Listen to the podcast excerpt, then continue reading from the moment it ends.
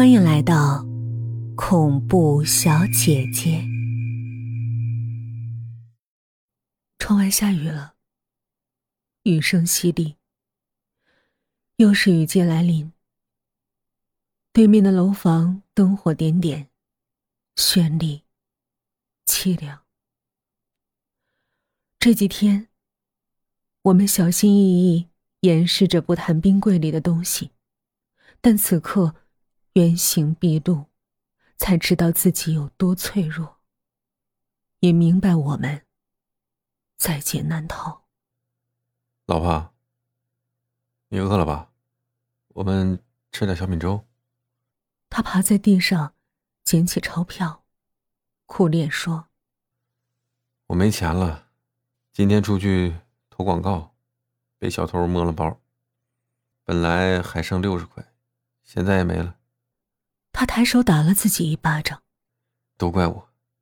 我抱住他，我不饿，我们不用这钱好吗？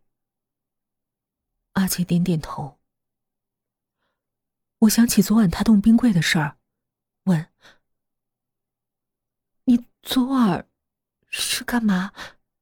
也是在找钱吗？”阿杰眨眨眼，疑惑说。没呀，就你进门这一会儿，我才打开冰柜。他真的梦游了，不知道自己做过的事儿。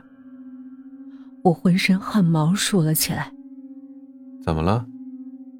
阿杰可能看到我的表情古怪，追问我。我犹豫了一下，慢慢把他梦游的事告诉他，包括我皮肤冒出许多莫名的疙瘩的事情。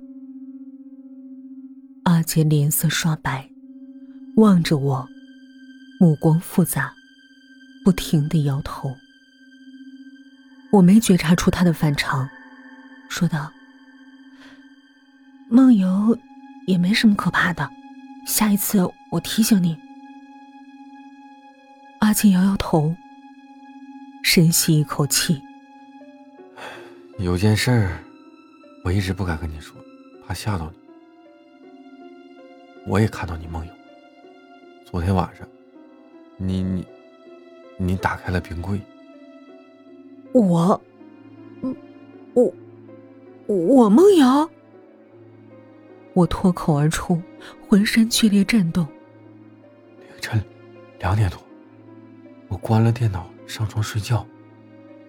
刚躺了一会儿，突然发现你爬下床。我打开灯。看到你睁着眼睛，推开窗帘朝外望了一阵，然后，你把冰柜上的东西一件一件搬到地上了，一下子掀开冰柜。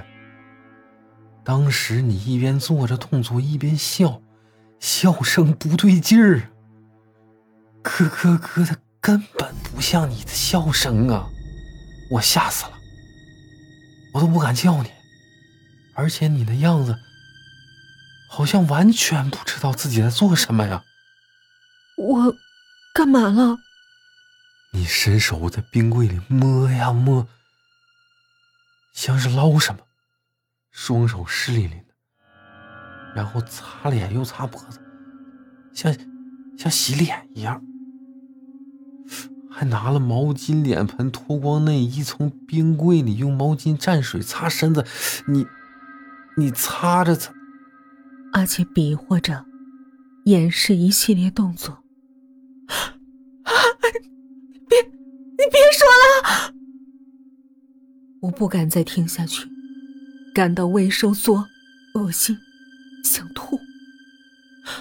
我忽然想起我做的噩梦，在梦中，我感到凉爽，看见窗外楼下有棵大树，树上吊了一个女人。梦境似幻似真，透着诡异。阿杰忽然褪下裤子，他的大腿两侧长满了溃脓的疙瘩，密密麻麻，一片紫红。我们该怎么办呢？窗户被风吹开，我流汗，把 T 恤浸透了，夹杂雨点的风从窗子吹进来，一阵阵的阴冷。阿杰抱着我，我还是禁不住哆嗦。